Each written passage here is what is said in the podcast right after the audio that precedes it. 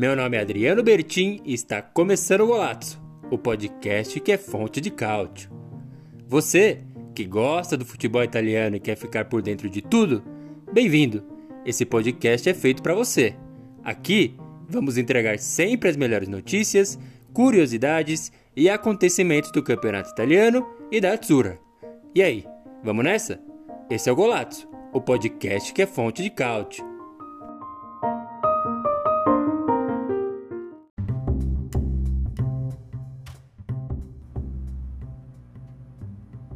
Boa, muito boa! Já entrou no ar mais uma live Fonte de Cálcio, mais um podcast do Golazzo. É isso aí, essa voz aqui é de Adriano Bertin, o fundador do golazzo.com.br, o blog que é Fonte de Cálcio e que fez surgir todo esse conglomerado aí de produção de conteúdos sobre o nosso querido futebol italiano. Eu sou o responsável, entre tantas coisas, por apresentar esse programa aqui que acaba de começar, quase sempre na presença dele, o enviado especial lá do Canadá, o Sportcaster, o repórter internacional, o André Moreira, pela segunda vez consecutiva conosco. Muito bem-vindo, André.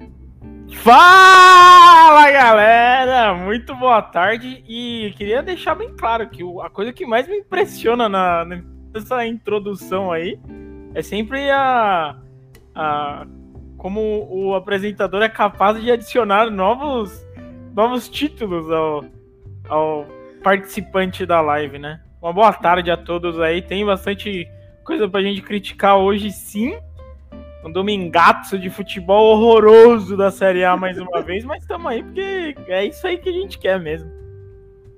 É muito curioso como nós somos, segundo nós mesmos, os melhores para falar de futebol italiano. E a honestidade é tanta que não, não dá para não criticar, né, André? Tem coisa ali que é muito ruim no campeonato italiano, né? Infelizmente.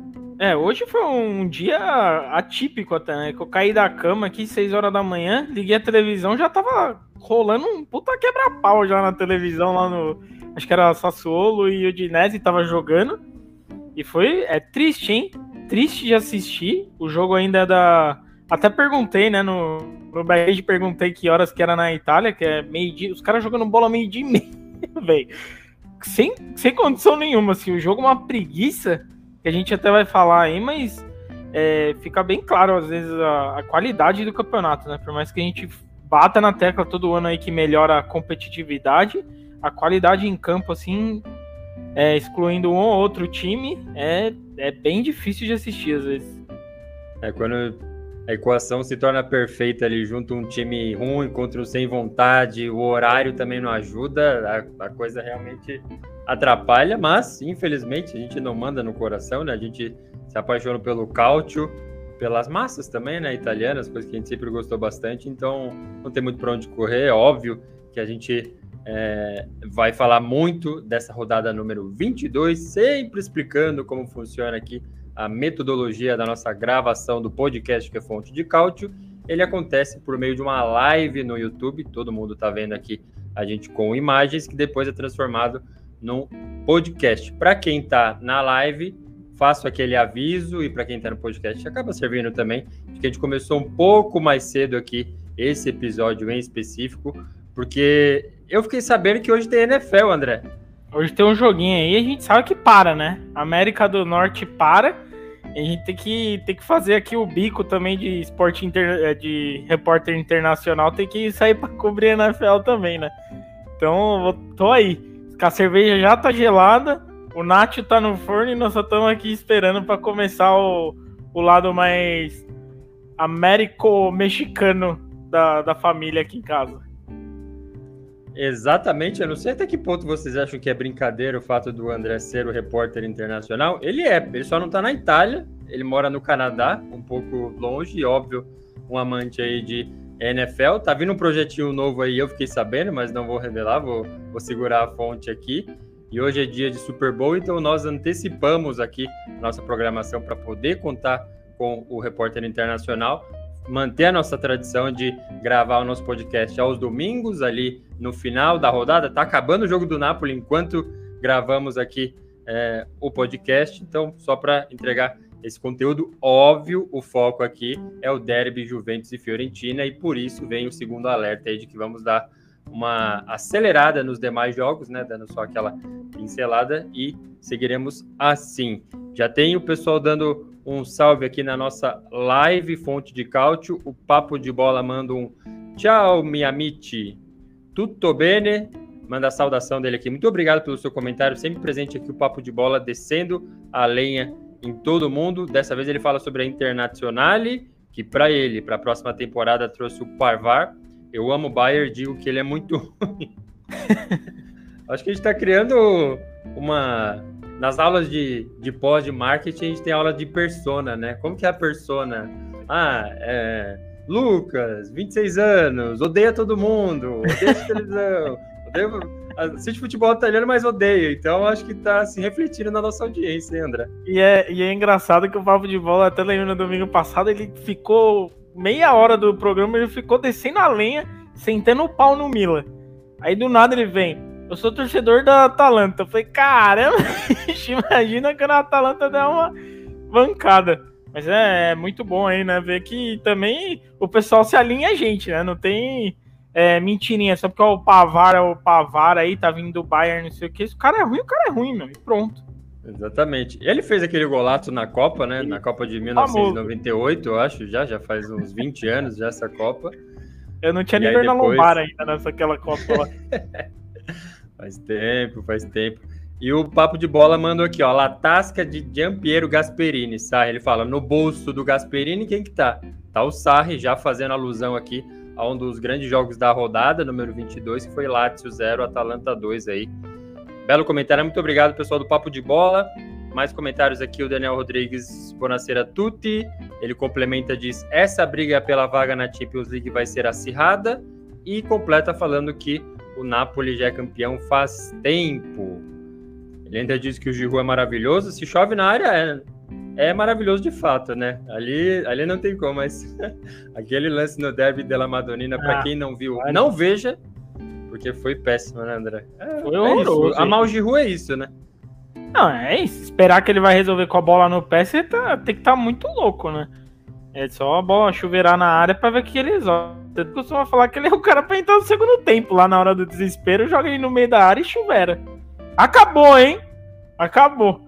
Acabou? 3x0 Napoli.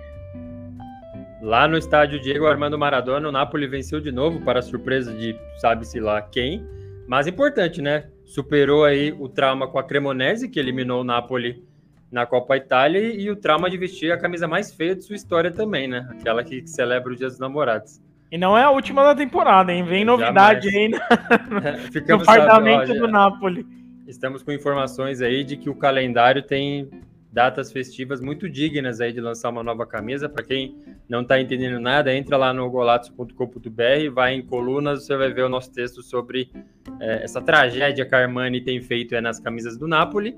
E o Daniel Rodrigues fala aqui, ó, mais uma polêmica no jogo entre Juventus e Fiorentina. É exatamente o foco da nossa live e por isso que a gente vai acelerando aqui as coisas. Já partindo, deixa eu só passar aqui como ficou a tabela. Claro, restam dois jogos ainda para encerrar a, a rodada 22, né? Salernitana e Hellas Verona, Inter e Sampdoria, mas a gente já vê ali o Napoli com seus 59 pontos e a Inter que ainda vai jogar com 43, a Atalanta na terceira posição e Roma na quarta, ficou o G4 assim. O Milan conseguiu dar um salto ali para a quinta posição e a Lazio foi para a sexta. E o Torino se manteve na sétima apesar da derrota no San Siro. Lá na zona de rebaixamento tem o Spezia fora com os seus 19, Elas Verona 14, Sampdoria 10 e Cremonese com 8. Cremonese é o único time que ainda não venceu na temporada. Muito bem. Deixa só passar pela leva aqui de comentários da galera. Os, os Zé Graça chegaram aqui, André. Vai ficar registrado. Ó. Vamos dar boa noite primeiro para o Hércules aqui, que mandou um texto. Muito obrigado, Hércules, pelo seu comentário e a sua colaboração de sempre. Diz aqui o Hércules, ó, na alegria e na tristeza torço para o futebol italiano. O futebol italiano é praticamente o único que eu acompanho. Uma vez na vida olho um jogo, outra competição futebolística. Muito bem, Hércules. Muito obrigado pelo seu comentário. Seu apoio de sempre, né? Um grande guerreiro aqui, André. Acho que eu vou até fazer um comentário aí, porque hoje eu tava na. Depois do. Entre o jogo do. Se eu não me engano, já tava na hora do jogo do Monza e Bolonha. Tava dando aquela corridinha na esteira, né? Assistindo o jogo. E aí mudei pro jogo do, do United contra o Leeds, acho que era que tava jogando. Vou te falar que tava devendo em nada pro jogo do United e o Leeds também, viu? Esse glamour todo da Premier League aí que às vezes me, me, me falta um pouco aí de achar também, mas tô com o Hércules, é difícil. Se você gosta de assistir todos os campeonatos ao mesmo tempo, é muito difícil também de se acompanhar e, e a diferença é muito grande de um jogo pro outro, assim. A gente tá acostumado a ver, ah, vai assistir um, sei lá, um Arsenal e, e Manchester City é aquele jogão. Aí quando você pega um United Leeds, é horrível. E você fica nessa aí, né? No glamour. No glamour que leva no nome, mas o campeonato italiano é engra... pelo menos é engraçado. Quando o jogo é ruim, acontece as coisas, aquelas coisas Sim. que você só vê na pelada de quarta-feira só, né? Sim, muito, muito prazeroso, tem, tem a sua virtude. É que a gente acaba sendo exigente até demais, até conosco mesmo, né? E não só cobrindo aqui no nosso trabalho, que é cobrir o futebol italiano, mas no resto das coisas, então acaba refletindo.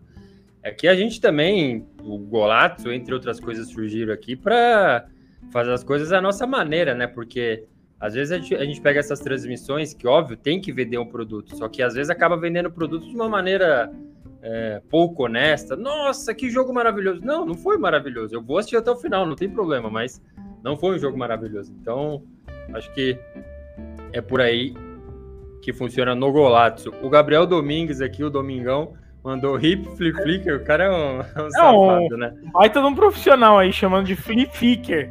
Né? Você vê a dedicação total Nossa, que foi colocada aí. Saiu um typo aqui ainda. É. E tá gravado para sempre, meu amigão. Tá aqui, ó. Registrado, nos anais do Golazzo. A gente deixa o jogo seguir aí.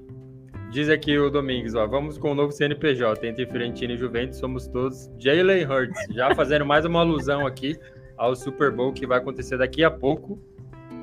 Papo de bola manda Napoli tem a moda da pizza napolitana de chocolate, ele de novo insiste que em Nápoles agora tem a pizza de chocolate. muito, muito bom o, o reporte. E seguimos aqui. Vamos iniciar os placares, André, para dar tempo de a gente passar por todos e ainda focar no principal, né, do, do programa e da rodada, que foi Juventus e Fiorentina. Começou com Milan 1x0 no Torino, Rossonero sofre, mas volta a vencer e segue para a Champions League, no sentido de é, agora no meio de semana enfrenta, se não me engano, o Tottenham, né, pela, pela Champions League. A imagem travou um pouco, André, ou tá bom ainda? Tá não, tá ótimo, tá show de ah, bola. Tá. Então, é, é isso do Milan. Eu vi um Torino bem melhor, tá, André? Não sei o que você achou. Às vezes só os melhores momentos, mas eu achei o Torino melhor no San Siro. Não, tô contigo aí, não tem. É, acho que foi isso, mas é aquela vitória de desespero também do Milan, né? Já tava uns cinco jogos sem, sem conseguir ganhar, então para mim acho que pouco importa como jogou, desde que tivesse conseguido a vitória, para ajudar um pouquinho aí na confiança do time que tá precisando também. E do, do jeito que a gente espera que aconteça com o Giroud, né? Chuveirou pra ele é caixa. E é isso. Para de rolar a bola pra ele, pelo amor de Deus.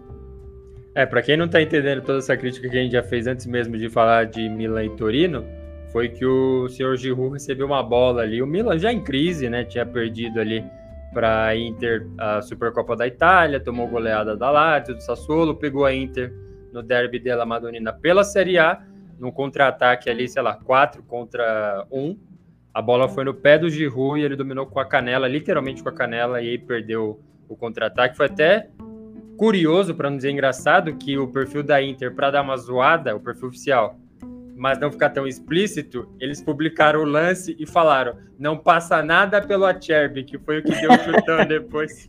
tá bom. Pô, o cara dominou a bola entregando no pé do zagueiro. Mas é, é, pelo menos a gente viu aí uma mudança também na teimosia, né, do Carecone lá já entrou com o Rafael Leão, assim. Não tem que inventar muito. O time tá perdendo é uma fase normal, mas tem, os melhores jogadores tem que jogar. E, e é isso, né? É, ganhou, que importa. E o Milan, não sei assim, realmente qual é o.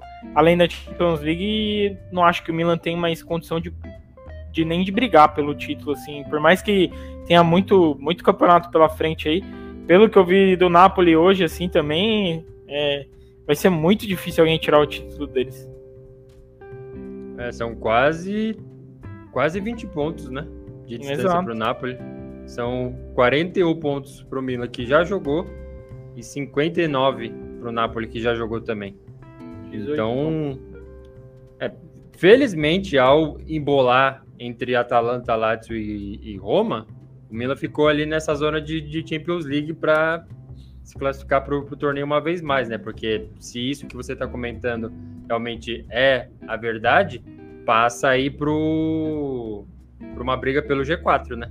É, e talvez até seja um pouquinho é, benéfica pro, pro Milan essa, essa distância do primeiro colocado, porque acaba virando a obrigação só classificar para a Champions League e pode tentar aí alguma coisa a mais na Champions League, na, na, na competição europeia mesmo, né? Tentar se dedicar mais, focar mais do que, por exemplo, estivesse brigando pelo título, ia ser bem complicado se dividir em duas, duas competições e a gente sabe que o Milan não tem elenco para isso. É, na temporada passada foi na última colocação do grupo e foi ganhar o título na última rodada só, né? Então foi um baita sofrimento. Foi. Imagina tendo que conciliar tudo, mas enfim, se eu não me engano, eu acho que é na terça-feira já pega o Tottenham em casa e decide em Londres. Vai ser absolutamente dramático. O Tottenham do Antônio Conte aí. Vamos passar pelos Nossa, comentários. Cara chato, velho. o Daniel Rodrigues aqui, ó, falando do, do Milan, ele fala: o Giroud, mesmo errando, ele tem crédito pelo que fez na temporada passada, decidindo o derby com a bola no pé. Sim, com certeza, assim, eu, eu não teria mandado o Giroud embora de jeito nenhum, assim, eu acho que nessa formação é, com Rafael Leão titular, pelo amor de Deus, é, ele é o titular é, indiscutível no Milan. Tem outro ponto também, que eu considero o Giroud o cara que interrompeu a maldição da camisa 9. Eu não sei você, André. Ah, ele é um cara que já resolveu alguns, alguns não, vários jogos para o Milan. Porque a minha crítica com ele é que, assim, tem que entender qual é o ponto forte dele e qual é o ponto Exato. fraco. E, e, é claríssimo qual é o ponto fraco dele. Ele não é um cara que, que se esconde, um cara que não, não se entrega em campo, nada. Ele tem muito crédito no Milan e ele usa esse crédito claramente, assim. Ele é um cara que não tem nem a menor vergonha de usar o crédito, porque ele também tem os problemas dele. Mas, assim, não é é, unanimidade, não. O Giroud é o centroavante do campeonato italiano, não é? Ele, a gente sabe que ele tem os lances perigosos dele, mas também a expectativa, quando eu vejo ele recebendo uma bola para dominar dentro da área, a minha expectativa é que ele não vai conseguir dominar a bola. Mas ele é, eu gosto dele também, pô. É, a gente até, aliás, eu publiquei celebrando a União Giroud campeonato italiano, aquele gol contra o Spezia no último minuto, que ele dá um voleio assim, o Tonali manda uma bola, é sensacional é aquilo, né? É, ele invade a área que ele se dá bem, as coisas funcionam, né? Para ele e para o Milan, felizmente. Daniel Rodrigues explica aqui a alteração do esquema é para deixar mais sólido a defesa e o meio campo. É, ficou bem claro contra a Inter, assim, que é um time que mudou radicalmente o jeito de jogar. Foi. foi, assim, marcando bem atrás da bola, coisa que eu não lembro de ter visto o Milan fazendo e foi, foi o que aconteceu. O papo de bola lembra aqui daquele caso que os ultras do Napoli queimaram o Fiat Panda do, do Spalletti, ou roubaram. Não lembro se queimaram ou roubaram. Quando estava começando o trabalho dele, é verdade. Você lembra desse caso, né, André? Sim. Bons tempos. Tava com eles. Boa. Vamos seguindo aqui, acelerando. Na live Fonte de Cálcio, podcast do Golato. Teve um Empoli 2, Spezia 2. O Vicário, para variar, fez mais o Jogatsu é, em empate no Carlo Castellani. Foi um jogaço, assim, pelas circunstâncias esquisitas, né? Teve uma raquetada na bola ali, que foi o pênalti que o Vicário pegou, o juiz mandou voltar por invasão. E aquilo que eu até coloquei no Twitter, né? É, nessa estatística, o Vicário não pegou pênalti. Ele foi um jogo que ele tomou dois gols. Só que o cara tá pegando pra caramba, meu. Teve golaço do Verde também. A Itália também tem uns anõezinhos que bate um, um ali que, que, pelo amor de Deus, hein, bicho? É, o, a escola ensine de, de futebol aí que tá fazendo. tá saindo os produtos dele agora aí. Mas é, é o que você falou, baita de um jogaço aí, cartão vermelho para todo mundo também aí, para deixar clara que, que a gente fala do campeonato italiano. Mas é, é, é, um jogo que você não espera nada, né? Quando você vê Empoli e Spezia jogando, você fala, vixe, lá vem sono. E não teve nada de sono no jogo também. Mas é aquilo, a Spezia corre um sério risco aí ainda e o Empoli, surpreendentemente, no meio da tabela. Então, parabéns para os dois aí que ficam sem conseguir nada.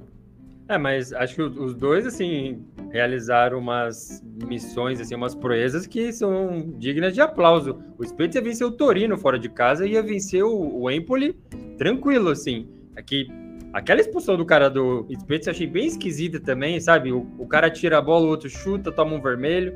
Então, o jogo ficou dramático a partir daí. Mas o Spezia tava indo bem e a expulsão acabou lascando tudo. Esse comentário do Hércules aqui que está na tela, ele falou: ó, Vicário foi sensacional na penalidade é, cobrada ao realizar duas defesas. O cara pegou com o pé de novo. Ele sempre ele faz a defesa tá pegando demais. O cara é sensacional, bicho. Ele tá monstruoso. Eu tô com o Daniel aí, que ele diz aí que tem que ser titular na Zurra também, pelo menos a chance aí eu daria, porque para ver qual é que é, porque o cara tá e você tem que ver o time que ele joga também, né? A gente costuma falar aí de alguns goleiros que sempre aparecem desses times piorzinhos assim, porque os caras tomam bolada o jogo inteiro. Mas assim, ele pega, né? Tá pegando pra cacete. Era pra, pra tá bem pior aí, porque, porra. Um, um exemplo do próprio Spezia foi o Provedel. Apanhou que nem um desgraçado no Spezia, agora tá apanhando um pouquinho menos na Lazio, mas ainda apanha. Tanto que ele pegou pra caramba contra a Atalanta, e... mas não evitou a derrota. Mas são bons nomes. Eu já tinha cornetado já o, o Donnarumma. Para mim, os três goleiros eram Vicário, Provedel e Carne Seca. O Donnarumma é muito difícil comentar, porque a gente nem sabe como que ele tá jogando também. É o que a gente falou no, na última semana. Nem sei qual, qual é a do Donnarumma. Só vejo ele quando ele vai fazer cagada na Champions. É, vamos ver agora, né? Vai voltar a Champions League aí. É. Vamos ver se faz alguma coisa, mas assim, eu daria pelo menos uma oportunidade aí pro Vicário, porque, porra, tem, tem meu like aí, viu? Se alguém estiver me ouvindo aí na Federação Italiana, por gentileza, manda a cartinha de Hogwarts aí pro Vicário pra ele poder jogar na seleção. André Moreira transfóbico aqui, ó, viu?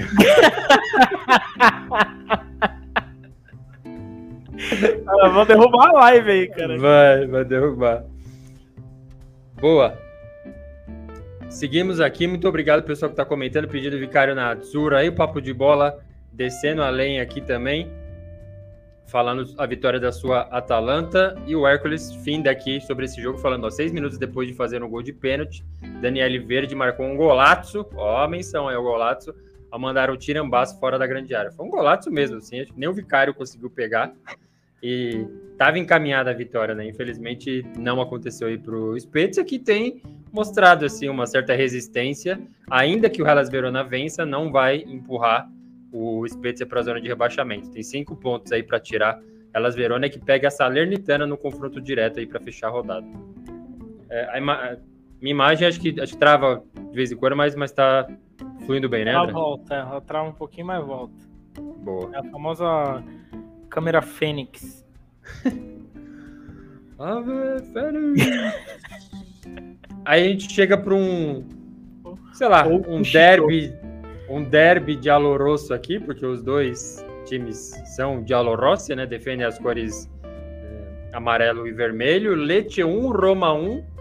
Juiz tira gol de Basquiroto. Ó, a gente já tava celebrando a Basquiroto mania lá. Que o, o cara é um monstro, bicho. Foi gol de. Deu gol de. gol contra? Deu gol contra. Pô, ele veio, ele veio como um caminhão que ele deu com todo mundo na frente dele, mó da hora, mó golato.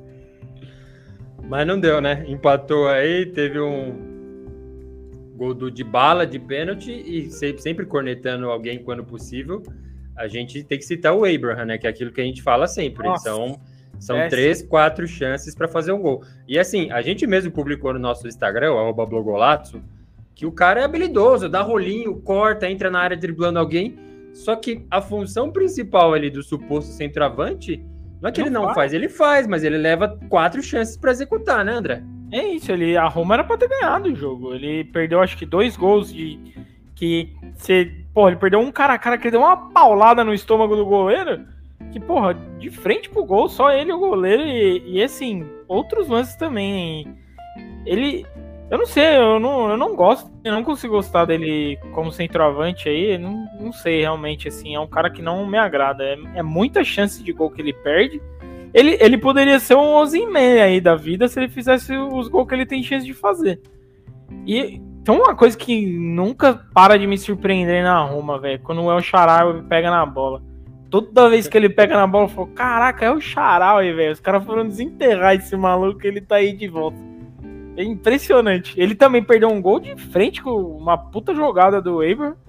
Perdeu Sim. jogada de futebol de salão num pivôzaço que ele fez. E perdeu um gol de frente pro gol também. Aí não dá, né? Aí não dá nem para criticar o Mourinho, assim, porque a Roma mereceu muito ganhar e perdeu muito gol, eu achei, assim. Não foi o puta de um jogo da Roma, mas perdeu muito gol. É, foi mais uma vítima do estádio Via del Mare, que a gente sempre lembra aqui, o, o Milan empatou no sufoco, a Juventus venceu com um golaço do Salvador do Fagioli, a Atalanta perdeu lá, a Lazio perdeu lá, então é complicado, mas dessa vez não foi pelos mesmos motivos. Teve gol do Basquiroto, nosso mais novo xodó aqui, que não foi dado para ele, o cara sensacional, mas realmente a Roma criou bastante, dessa vez não dá para falar que foi, foi culpa do Mourinho mesmo, é culpa dos caras. Tem um ponto aqui, que eu não sei se você reparou, mas o Shomurodov foi para o Spezia, né?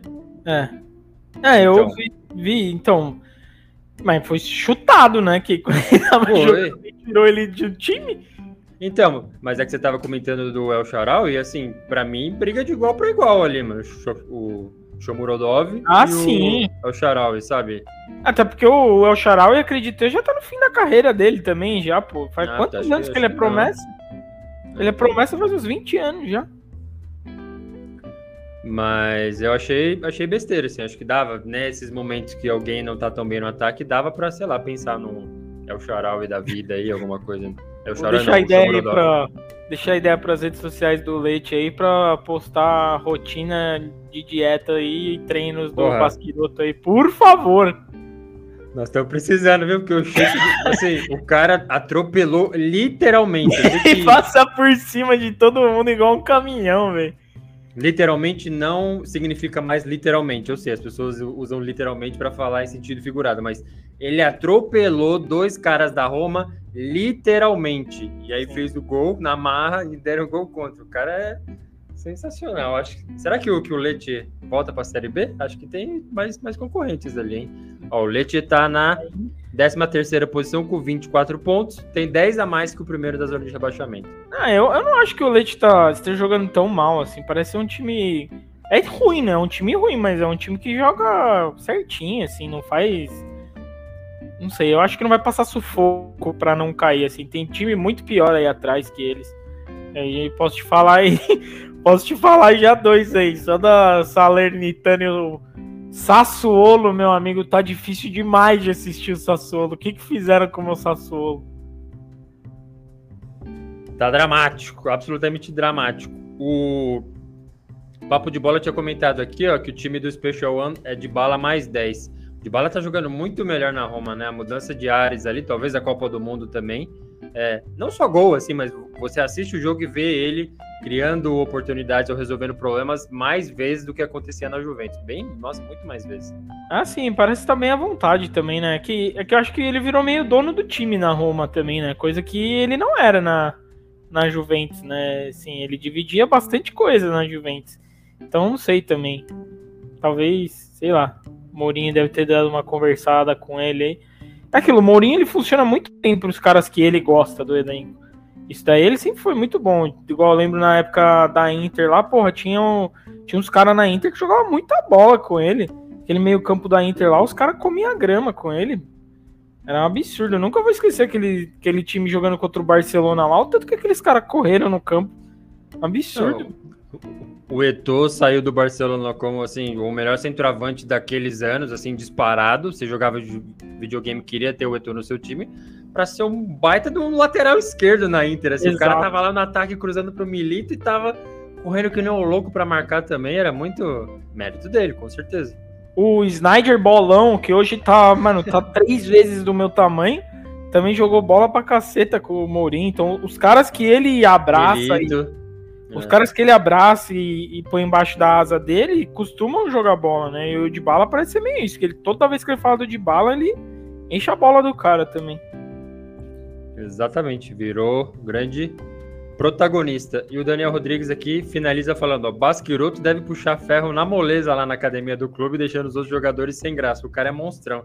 É demais. Para quem não viu o, o, gol dele atropelando literalmente os adversários ali na área, é, assista ou, sei lá, joga Basquiroto no Google, você vai ver ele no Mr. Olímpia lá concorrendo, chegando em terceiro. Ele, ele, mete uma comemoraçãozinha assim que o tríceps do cara vem aqui, vem aqui fora na câmera. Só, caraca. É muito louco, bicho. Seguimos aqui, vamos pro próximo joguinho. O que, que foi que você tá rindo aí? Não, tô rindo dele, caramba, do Basquiroto. É um baita personagem. Não, assim, não sei se você viu que eu, eu postei cara, no Twitter. Ele, o cara não vai aguentar ele, não, mano. Tinha um cara com. Um cara, uma criança com um boneco com o número 6 atrás do Basquiroto. E é um boneco forte, assim, tem tipo trincado, abdominal e tal.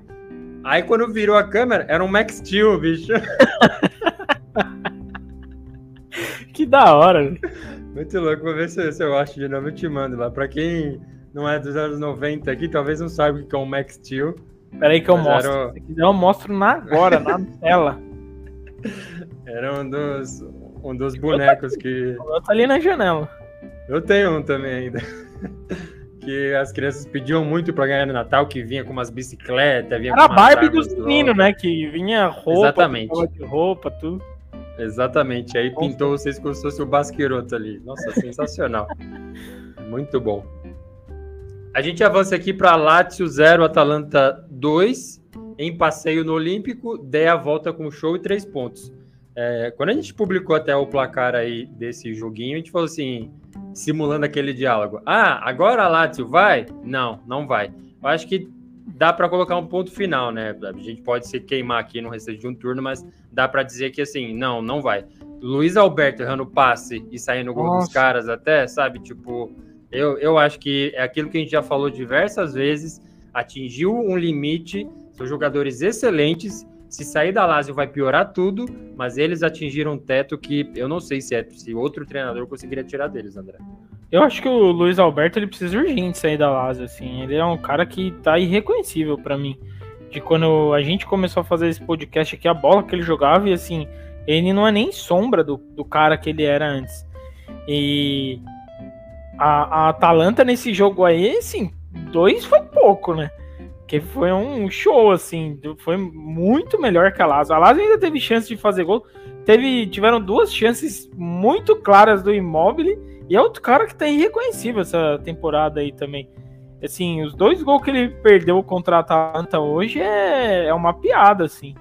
É, porra, ele roubou um gol do. Acho que foi do Milinkovic Savic. O cara cortou pro meio da área ali. Assim, agora eu vou se consagrar. E ele chutou a bola, quase chegou em Milão a bola nem sei a distância, mas assim, mandou muito é mal longe. por cima. Horroroso. E aí mata, né? Vai fazer o que também? Fora que é aquilo, né? Acho que o. Assim, a questão de treinador aí, cara, ele tá cada vez mais atingindo o limite com o elenco dele mais cedo, assim. Todo time que ele chega. É, não, fica esse, ganha de 4 a 0 aí perde 2 a 0 aí ganha de 5 a 1 aí toma um 3 a 0 sabe? Um time completamente. Empatou com o Fiorentino e Hellas Verona em, em, sequência. E não, não, não tem, assim, acho que a Lazio ela precisa urgente pegar esses caras fazer o modo FIFA aí, modo carreira. Vende todo mundo e contrata os caras, porque não, não vai dar mais, assim, não dá mais, assim. Eu não aguento mais ver jogo da Lazio, eu não assisto mais porque é, fica nesse, ou é um sono do caramba ou esse jogo maluco aí que o time parece que nem vai pro campo o Provedel trabalhou para um caramba nesse jogo, fez o que pôde e o que não pôde ali. A bola do, do Zapacosta impossível de tá pegar. e, e, é o que você falou, o Lukman e o Hoylund a pintar e bordar ali, bicho. Teve um lance lá que o Hoylund saiu do, do meio campo. Nossa, foi muito feio aquilo. Aquilo foi muito feio. Ele perdeu o gol ainda, ou vamos dizer que o Provedel salvou, mas assim, absurdo, assim, não teve a menor chance, assim, a Lazio de vencer. O Imóvel, assim, vou resgatar aqui o comentário do, do Hércules, que ele fala assim, ó, Imóvel teve uma ótima chance de marcar um gol, mas fez a bola passar por cima do travessão, foi a melhor chance Laziale em toda a partida. Tá irreconhecível também, a gente tinha zicado o cara já nos últimos programas, falando, ó, não parece que ele vai chegar nos 36 gols, mas assim, vai ficar travado nos oito mesmo, desde a lesão, ou tá passando a fase, ou ele tá acompanhando essa fase, entre aspas, ruim ou ordinária da Lazio, que ele sempre não acompanhou. Ele sempre, putz, terminamos em quarto, mas ele faz os 36 gols. Terminamos em quarto, mas ele faz 25 gols. É, parece que nem ele mais, assim, infelizmente para Lazio, né? É, e é isso, né? E vai passando o tempo, esses caras vão ficando cada vez mais velhos e cada vez menos é, caros para quem quer comprar eles, né? Eu já nem sei a idade do Luiz Alberto, mas, por exemplo, o Luiz Alberto, duas temporadas atrás, ia valer uma fortuna. Hoje, qualquer Galatasaray da vida aí vai chegar e vai levar o cara também. Porque Sim. não tá jogando acho nada. Que ele tá com 33, 33 para 34. Não tá jogando nada, absolutamente nada de bola, então tá muito feio. Por outro lado, da, da Atalanta, é a Atalanta que a gente acostumou a ver, né? O futebol que jogou nesse jogo aí. E, é impressionante, cara. É todo ano todo ano e já tá lá de novo, né? Quem que, quem que tá perseguindo o líder é Inter e logo atrás a Atalanta, tem a Roma e o Milan. Mas a Atalanta tá sempre nesse bolo de cima e, e para mim isso é, é muito incrível, assim, o Gasperini, o que, o que ele faz é, eu não sei, não sei como esse cara ainda é treinador da Atalanta, cara. É sensacional mesmo. Ó, o Arthur ainda fala, Lukman fez a bola sapecar no travessão. Momentos depois, ele daria assistência para o segundo gol da Atalanta, mais uma vez fazendo uma boa apresentação. Realmente, vice-artilheiro aí do campeonato italiano. O Hércules completa. O Zapacosta fez é, a bola passar onde a coruja dorme. Impossível para o goleiro defender. Nem o Provedel e o Vicário juntos pegariam aquela lá. Vamos avançando aqui, ó. O Dinese 2 a 2 do Sassuolo, que foi exatamente o que a gente tinha comentado. Iniciada a campanha pelo fim do jogo às 12h30, horário da Itália. Foi meio que um comentário que a gente já fez. Que, aliás, a gente sempre faz aqui que esse jogo que acontece às 8h30 da manhã no Brasil e às 3h30 da manhã no Canadá, acontece meio-dia na Itália. E tá no inverno lá, beleza e tal. Mas, assim, é claramente um jogo preguiçoso. E, e preguiçoso mesmo, assim. Parece que em câmera lenta, erros grosseiros, gol contra. Nossa, é, é tanta coisa para falar. Infelizmente não vai dar tempo, porque a gente tem que focar em outras coisas. Mas, assim, foi disparado o pior jogo da rodada, embora movimentado, embora até um pouco emocionante. Mas, assim, gol contra de mão, coxa. O Beto dando uma voadora na bola lá para casa do chapéu, na cara do gol entre vários outros problemas, né, André? É, o, e o jogo foi bem. Eu coloquei, liguei a TV, tava 1x0 já, né? Não tinha acabado, tava com 5 minutos de jogo, tava 1x0 e logo que eu liguei o Sassuolo empatou. E os dois primeiros gols do jogo, assim, foram muito preguiçosos. Nossa, o gol do. Acho que foi do Matheus Henrique, que foi o primeiro do Sassuolo. A bola entrou devagarzinho. Até o goleiro tava dormindo quando ele chutou, porque o goleiro reagiu muito tarde. Então foi um jogo muito esquisito, assim. O segundo tempo foi. Acho que o Udinese mereceu. Merecia ganhar. Mas a ruindade do, do Beto evita qualquer tipo de, de vitória aí da Udinese. Ele é muito ruim. E o, o Sassuolo, vou te falar, viu? O Sassuolo acho que. Acho que sobrou quem? O Fratesi e o Berardi, só da, da época que, que tinha começado aquela, né, aquele time ok do Sassuolo, que a gente até falava, assim, acho que o que acontecia é que a gente não tinha expectativa e o Sassuolo superava qualquer qualquer coisa que você pudesse esperar. Hoje a expectativa que você tem dele, até por ter um ter vendido quase todo mundo, você esperava contratar uns caras, né? Sim, tem uma expectativa e tá lá embaixo, mas lá embaixo jogando mal, assim, muito mal. E o fica claro para mim que o Berardi não saiu porque ninguém quis levar o cara ninguém quis o cara. E assim, ele não vai mais sair. Ele vai encerrar não, a carreira não. dele no, no Sassuolo, a não ser que ele vá para um, pra um time de tamanho igual né, dentro da própria Itália. Porque assim, ele carrega o time sim, mas ele já não é mais o Berardi que a gente tinha como xodó quando começou o Golazzo também. Sim, ele já tá bem abaixo do que ele apresentou no passado. Eu acho que o, o, que matou ele foi aquela Euro que ele foi muito mal, assim, o time da Itália muito bem e ele muito mal. Quando ele saiu do time melhora. Então acho que aquilo lá foi o que matou ele para sair, assim, para ser vendido. Mas Foi muita Agora coisa ruim acontecendo junto, assim. Acho que teve. É, ele foi um dos piores jogadores da Itália na Euro, junto com Immobile e Belotti. E aí sai, aí depois não vai para a Copa. E uma das fotos marcantes está ele lá. Aliás, ele perdeu o gol no jogo contra Sim. a Macedônia. Perdeu um gol claro também. E aí começa a temporada agora, o Sassuolo eliminado para o Modena na Copa Itália no primeiro turno, ele sai correndo atrás de torcedor, xingou ele e a família dele, então tava num inferno astral, assim, melhorou um pouco, né, agora nesses jogos contra Sim. o Milan, contra, acho que venceu o Atalanta em casa também, né, foi. Mas é uma nova realidade que a gente não esperava, assim, do Sassuolo. Tá bom, beleza, não vai ser o time que vai é, brigar por uma vaga lá na Europa e tudo mais, mas, assim, rebaixamento eu, eu não esperava, sinceramente. Exato. Me, me surpreendeu essa temporada aí. Bastante, né? Até porque eu lembro que quando, se eu não me engano, o treinador, não lembro o nome dele, mas ele tinha vindo do, do Empoli, na época. Do Empoli campeão da Série B. Isso. E a gente ia falar, ah, talvez dê certo e tal, não sei o quê. E assim, é um time que não se encontra também de jeito nenhum. É, tem alguns jogos muito. Esse jogo contra o Milan, por exemplo, foi muito surpreendente o jogo que fez. Mas a realidade do Sassuolo hoje é essa do jogo de, de, de hoje contra o Udinese, que foi péssimo. Péssimo. E o Berardi melhora, mas assim, o Berardi é aquele cara que você coloca ele num time ruim, ele é o cara bom do time, entendeu? Então eu acho que ele mesmo se sente na obrigação de carregar o time. Mas é só ele que tem também. Mesmo o Fratese mesmo também não tá jogando porra nenhuma. Não, não mais. É. A gente.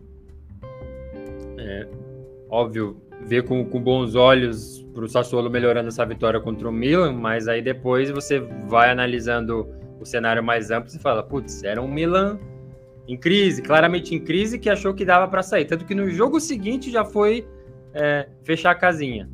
É, ah, é, venceu o Atalanta, aquela expulsão bem esquisita lá que deu uma complicada no jogo. Então, in, infelizmente, é uma nova realidade, realidade para o Sassuolo.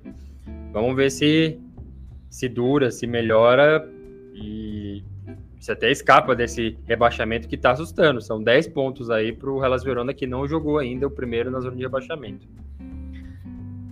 O Hércules até lembrou mais um lance aqui, foram vários nesse, nesse jogo aí. Teve esse lance do, do Becão que, que ele não tirou e teve o gol do Matheus Henrique, mas teve um outro lance que alguém foi tirar uma bola lá em cima da linha, chutou em cima do Becão, quase que a bola volta para dentro do gol ainda. Então foi uma verdadeira coleção aí de situações nesse joguinho.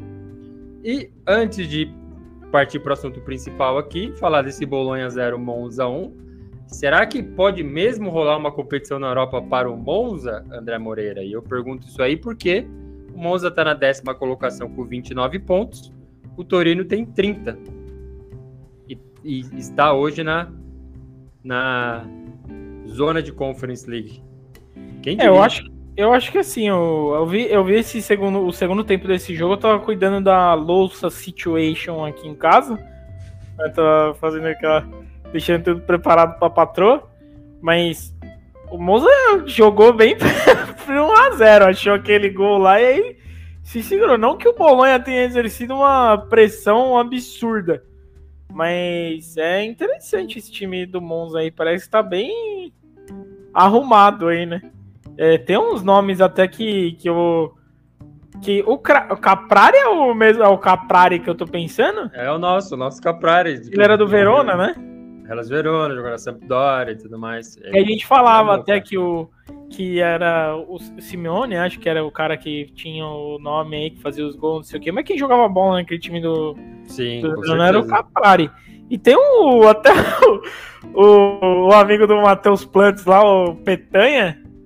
Ah, ele, pelo amor de Deus. Ele, não, ele é muito ruim. Ele é muito ruim. Mas no Monza serve. É isso que eu tô falando. Pô, o, o gol que saiu do Monza sai trombando, sai da Meu, joelhada que na gol bola. foi esse, bicho? Da joelhada na é bola. Surreal. Foi muito engraçado, mas assim, é, serve. Pro Monza serve. E o Monza tá jogando direitinho, né? aí você pega uns caras que, por exemplo, pega um Caprari, até o próprio lateral esquerdo brasileiro lá joga, tem um jogo mais inspirado. Pô, tá se achando aí. Se, se chega lá na Conference, eu acho que não. Eu não acho que tem, tem condição, não. Eu acho que os times acima dele tem, por exemplo, Torino, a própria Udinese aí, e o, pô, Não é possível que a Juventus consiga pegar nenhuma Conference League, né, cara? Difícil. O Daniel Rodrigues lembra que o Galliani mesmo disse que o Monza vai brigar pela Europa lá no começo da temporada, antes do campeonato. Eu lembro disso na entrevista com o, o Carlos Augusto que eu fiz. Ele me falou que era o objetivo dos caras de subir da Série B e já brigar por vaga em Champions League. Eu não falei para ele, claro, mas nos comentários eu falei, eu acho pouco provável que isso aconteça na primeira temporada. A realidade é muito diferente o Monza está subindo enquanto o campeão dos playoffs, então não foi nem campeão da Série A, da, da Série B, nem na vice-colocação, que sobe de maneira automática. E começou de uma maneira horrível, assim. Eu acho que foi cinco jogos, cinco derrotas, se eu não me engano. Tanto que mandou o treinador embora.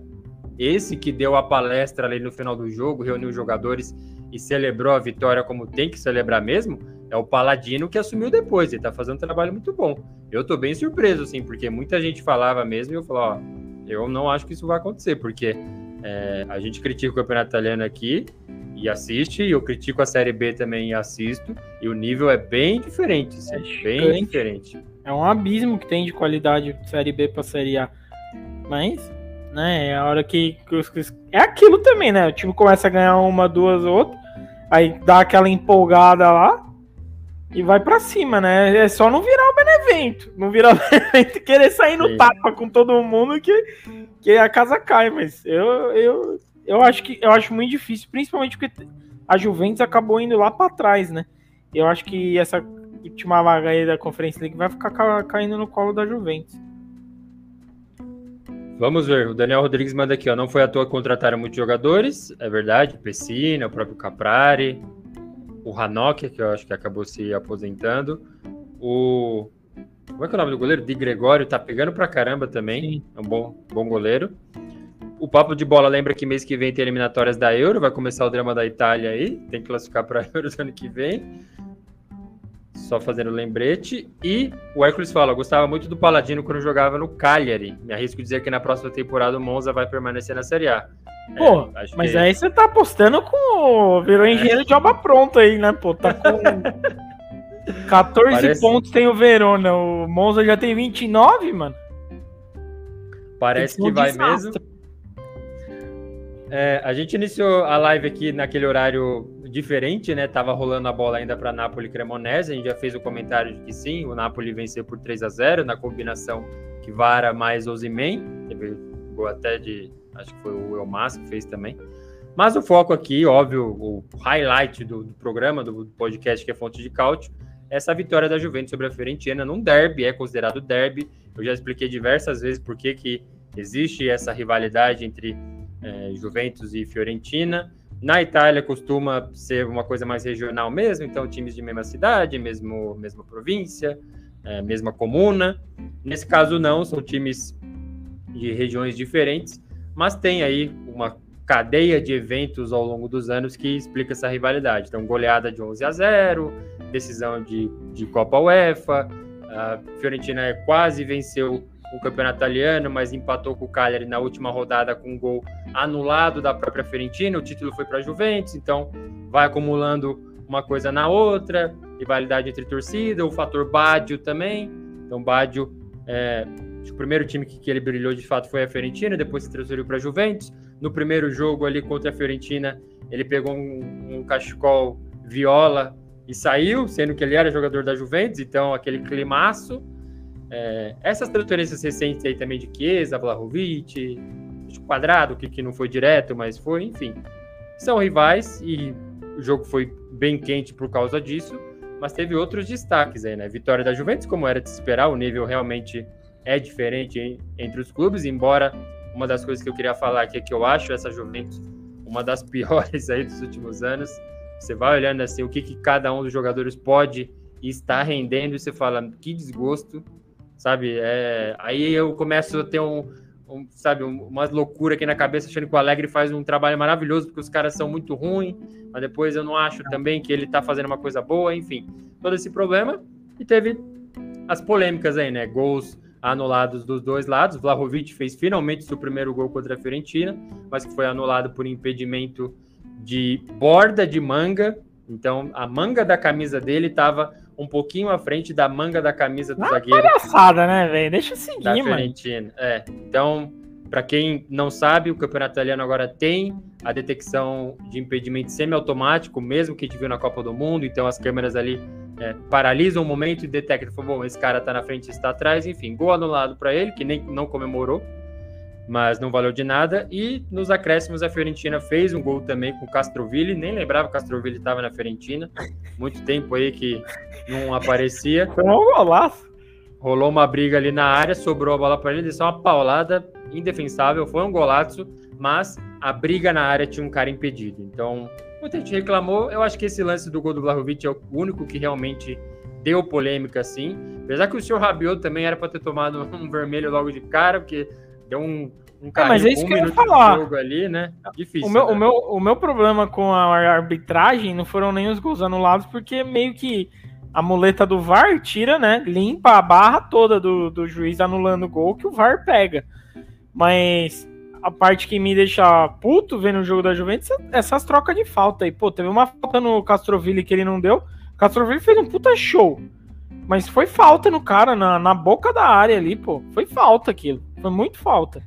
Mas enfim, aí a gente já sabe, né, que a Juventus entra com 12 em campo. e acontece mesmo. Mas eu, o que você falou do Alegre, eu acho que ele tá. Nossa, eu era um cara que defendia muito ele, mas eu acho que ele tá fazendo uma cagada monstruosa com esse time da Juventus, assim.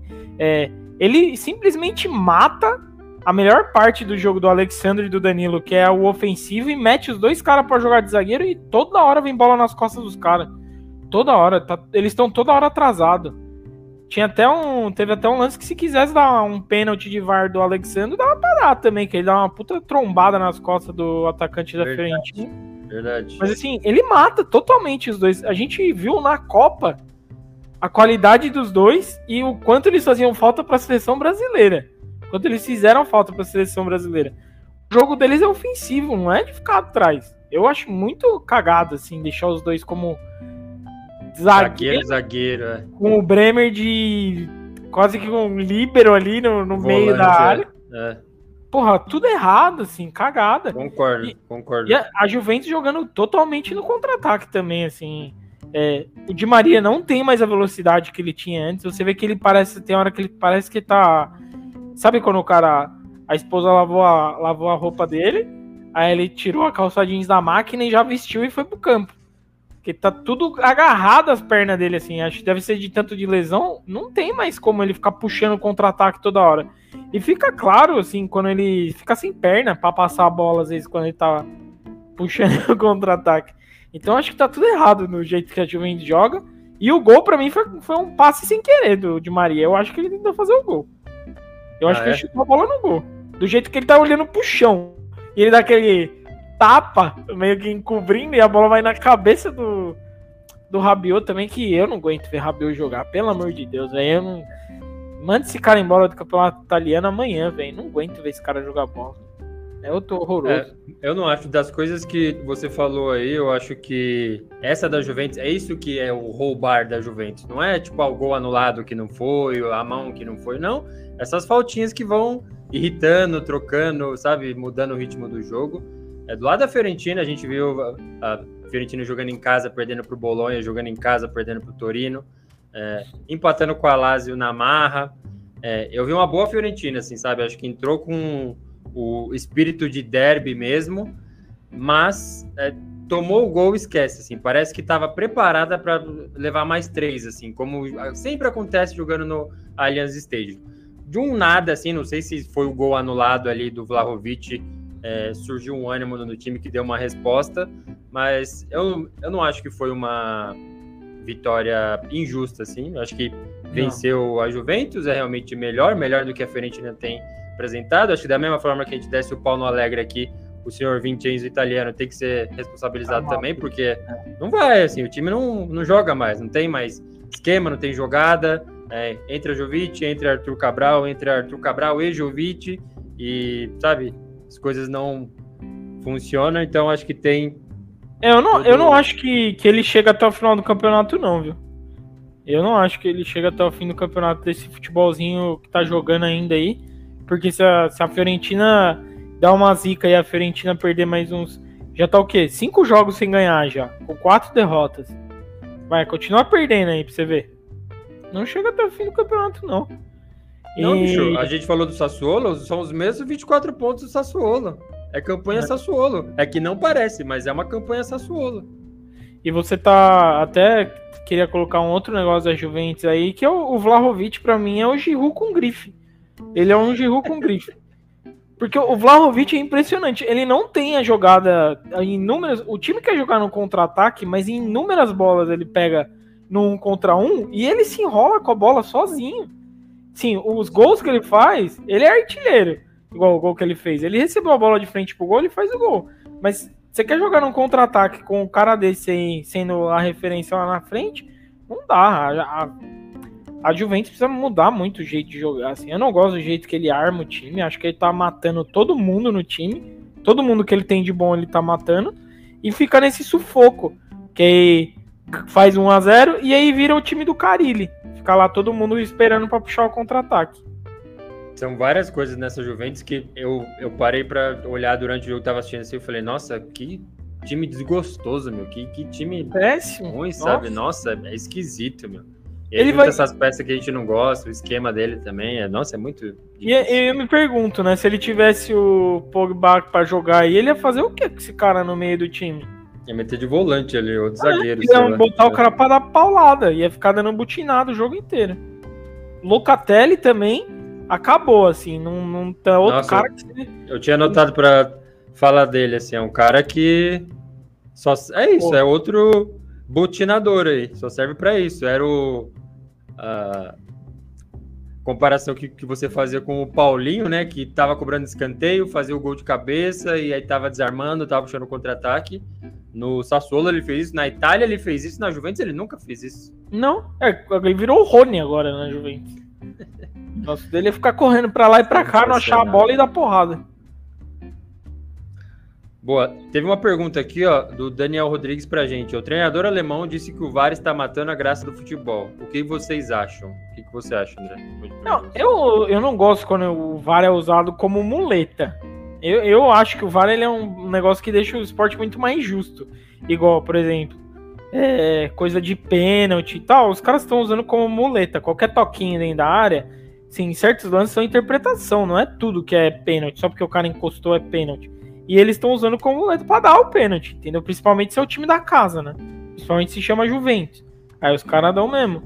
Mas o que eu tô falando é assim, eu acho mais justo, só que é irrita. Porque não é um negócio que os caras olham e falam, ó, oh, foi pênalti. Fica, aí vai, sete minutos, oito minutos, o cara olha, não sabe o que fazer. Né? E é muito pior ainda quando a gente é, compara com os lances do Brasil, que a gente tem o áudio depois, né? E você escuta as conversas, o tipo de conversa que os caras têm é a conversa daqui, ó. É conversa de bar. Ó, encostou lá, hein? Vai lá, vai que é tua lá, pega lá. Tipo, se pode ir, pega lá, vai, é tua, responde aí. Sabe, tipo, então acaba que meio que não é o VAR, assim, é uma interpretação do mesmo jeito, só que agora você viu o toque. Quando você vê o toque, já é claro que você vai dar pênalti. E agora, parte de impedimento, essas coisas, eu acho que tem que marcar, né? Tem que marcar. Se não pode, tem que marcar. Eu só acho que, que tem que estar mais claro para o público, assim. Eu acho que ainda não está. Por exemplo, essa regra do, do impedimento semi-automático.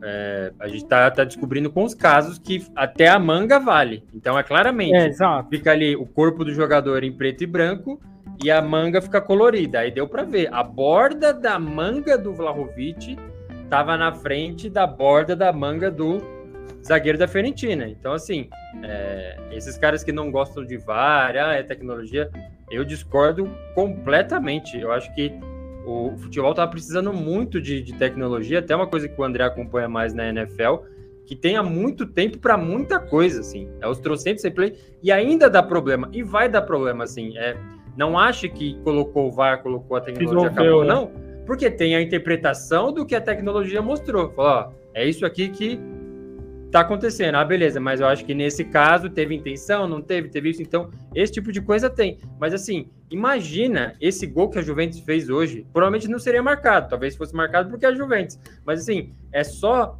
o equipamento do árbitro no, no pulso dele que vibrou e marcou, ó, a bola passou da linha. Porque não ficou claro é, olhando exato. ali. Então, assim, a gente tem um, um exemplo aqui no Brasil também, que nem todos os campeonatos estaduais têm VAR, porque é caro. E aí alguns não pagaram. É outro jogo, é um absurdo assim, a quantidade de expulsão que não acontece, de impedimento absurdo, gol anulado indevidamente, que por exemplo, o Campeonato Gaúcho tá assim. É, é outro esporte. Experimente agora que a gente está se acostumando com o VAR, assistir a um campeonato, uma partida que não tenha, para você ver. Ah, nossa, é, gol, mas estava impedido. O cara já apitou que não foi gol. Aliás, o cara já apitou que foi gol. Não tem volta. Ah, não, vamos olhar no replay. Tá, olha e fique frustrado aí, porque não vai mudar a decisão de campo. Apitou, apitou. Então, assim, para mim não tem. É, o erro das pessoas é pensar que acabou o, os problemas com isso. Vai continuar, mas diminui bastante, sim, bastante, na minha opinião. Ah, sim, é, é exatamente. Precisa ter. É, certos certos lances decidem os jogos, precisam ter. A parte que mata, principalmente no campeonato italiano e no campeonato brasileiro, é que assim, acontece uma jogada, e isso acontecia muito mais no começo. Acontece uma jogada, aí rola aqueles 5 minutos de jogo, aí os caras, opa, volta lá que naquela jogada, 5 minutos atrás, o cara deu um carrinho aqui, foi pênalti. E isso é um negócio que irrita quem tá assistindo e acaba fazendo você ser contra o VAR. Mas não quer dizer que tá errado se tem o um negócio, tem que revisar e tem que marcar. É, eu, eu só não gosto da demora, assim. A demora me irrita muito quando eu tô assistindo. A Copa do Mundo foi um, um Deus na cura, porque toda hora tinha a VAR e toda hora os caras param e toda hora os caras olham e tal, não sei o quê. Tanto que tá cada vez mais normal, aqueles acréscimo de 7, 8 minutos, cada vez mais normal isso daí. E é meio bizarro, né? Mas enfim. É, eu acho que tecnologia só, assim, bem implementada ajuda. E vai evoluir com o tempo, vai melhorar com o tempo. Eles vão ficar mais acostumados, os próprios juízes vão ficar mais acostumados a usar. É, o problema é que parece que só alguns times têm o VAR a favor. é, tem que ter a, a espetada aqui. O, o Hércules fala: gostaria muito que tivesse o VAR na Copa do Mundo 2002. É, é isso aí, né? Lembrando muito da Copa que, que Itália e Espanha sofreram lá com, com o árbitro, especialmente o Luizão mandou um abraço também para esse VAR aí. Mas acho que a experiência é essa. Tente ver um, um, um jogo sem VAR para você é, ver qual que é o problema. E as pessoas que falam que perdeu a graça, não, não tem graça em ganhar um jogo roubado ou perder um jogo que foi roubado. O futebol justo, com todas as regras é, cumpridas ali, é, já entrega essa emoção. O time fraco pode chegar e dar uma goleada no time forte. Ele já vai entregar isso. Não precisa ter lance polêmico. Ah, essa é graça. Graça é o caramba. É péssimo isso, assim. Acho que é uma desculpa bem, bem besta, assim, bem covarde, na verdade, tentar argumentar nesse sentido. É, tem algumas pessoas que não, não se dão bem com mudança, né? E isso muda o jogo, querendo ou não, o jogo está evoluindo.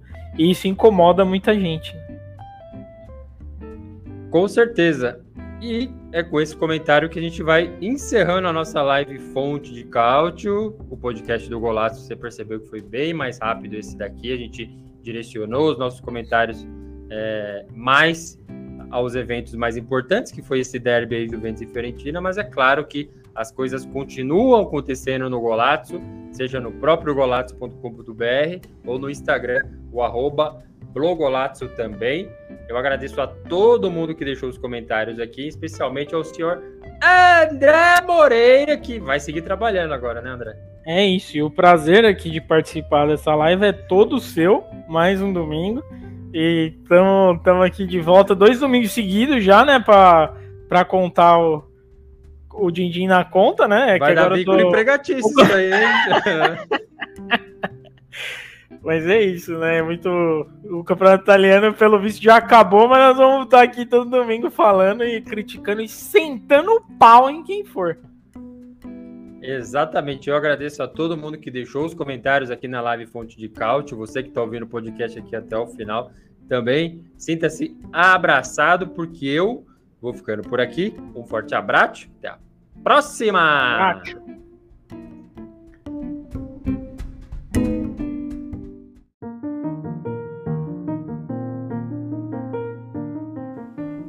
Você acaba de ouvir o Golato, o podcast que é fonte de cálcio, com apresentação, edição e produção de Adriano Bertin e comentários de André Moreira. Não se esqueça de seguir a gente nas redes sociais e acompanhar todo o conteúdo em golazzo.com.br. Até a próxima!